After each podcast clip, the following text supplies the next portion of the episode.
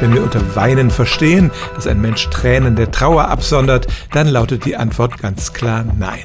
Das liegt nämlich daran, dass unsere nächsten Verwandten im Tierreich, die Menschenaffen, zwar eine Tränenflüssigkeit produzieren, aber nie so viel, dass wirklich Tränen aus ihren Augen tropfen. Das scheint wirklich eine spezifisch menschliche Eigenschaft zu sein und es ist schon viel darüber nachgedacht worden, wie das evolutionär entstanden ist und dass die Tränen offenbar eine Form der Kommunikation zwischen Menschen sind. Wenn ich mit Weinen aber meine, dass ich meiner Trauer oder Verzweiflung einen deutlichen Ausdruck verleihe, etwa durch ein lautes Wimmern oder ein lautes Schreien, dann gibt's das natürlich auch bei Tieren.